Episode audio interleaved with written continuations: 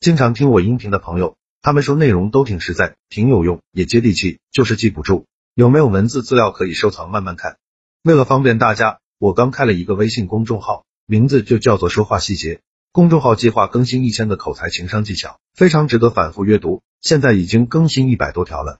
新关注公众号的粉丝，免费领一本二百页的纸质书，书名就叫做回话的技术，提升口才情商，效果比较好。不管你什么时候听到这条音频，只要你去公众号说话细节的菜单栏登记领书，免费送书的承诺都有效。回到今天的话题，懂人情的人为什么命越来越好？一，什么都是求出来的，什么都是送出来的，什么都是分出来的。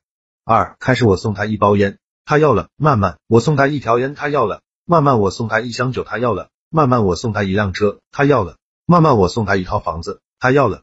什么都是养出来的，什么都是送出来的。之前没有任何链接，就别问送啥了，因为送啥都不会收。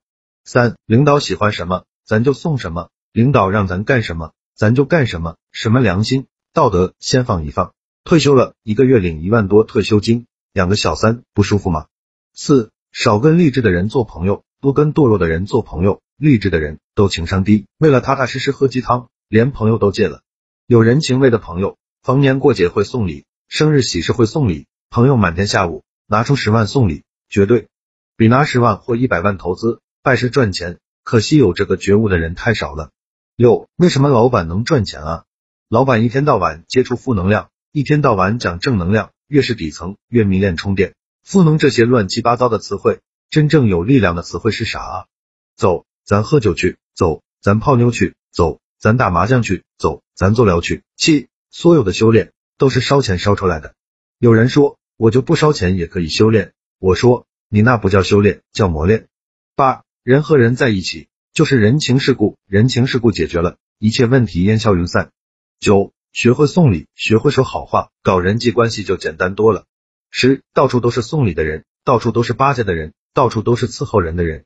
小孩不会送礼，不会巴结人，不会伺候人，不知道以后会被社会折磨成什么样子。十一，通过中间人找的领导，有什么事也要通过中间人。中间人不只是链接，也是你和领导的缓冲带。十二，世上最难的事儿是送礼。年龄不到四十岁，学会送礼，学会说话的人绝对是稀有动物。世上最难的事儿就是求人。很多事儿不是靠钱就能解决，比如某些关系是花钱买不来的。